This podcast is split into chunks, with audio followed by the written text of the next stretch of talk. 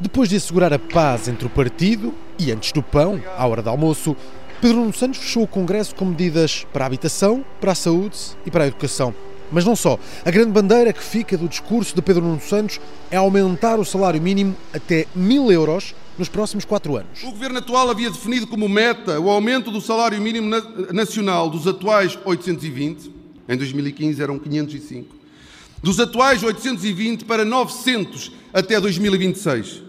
Nós propomos que no final da próxima legislatura, em 2028, o salário mínimo atinja pelo menos os mil euros. O novo líder do PS não se preocupa apenas com o mínimo e promete aumentar também os salários médios. Quanto às pensões, garante manter a estratégia de subida mínima para as pensões mais baixas. Para tudo isto, Pedro Nuno Santos explica que Portugal precisa de uma economia a crescer.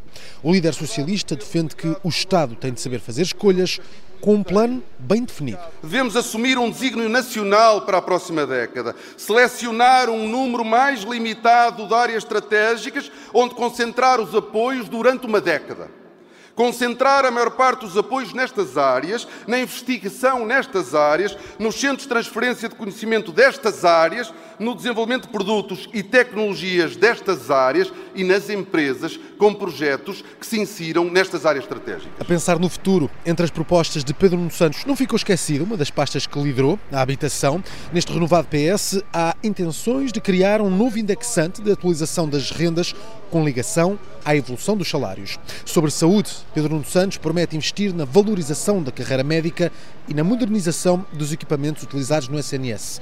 Mas a grande bandeira vai para a criação da carreira de medicina dentária no serviço público. Quanto à educação, falou de professores para prometer melhores salários. Queremos aumentar os salários de entrada na carreira docente, tornando desta forma, entre outras medidas, a profissão de professor mais atrativa. Apesar dos aumentos prometidos, nenhuma referência ao tempo de carreira, um tema que marca a governação socialista dos últimos anos.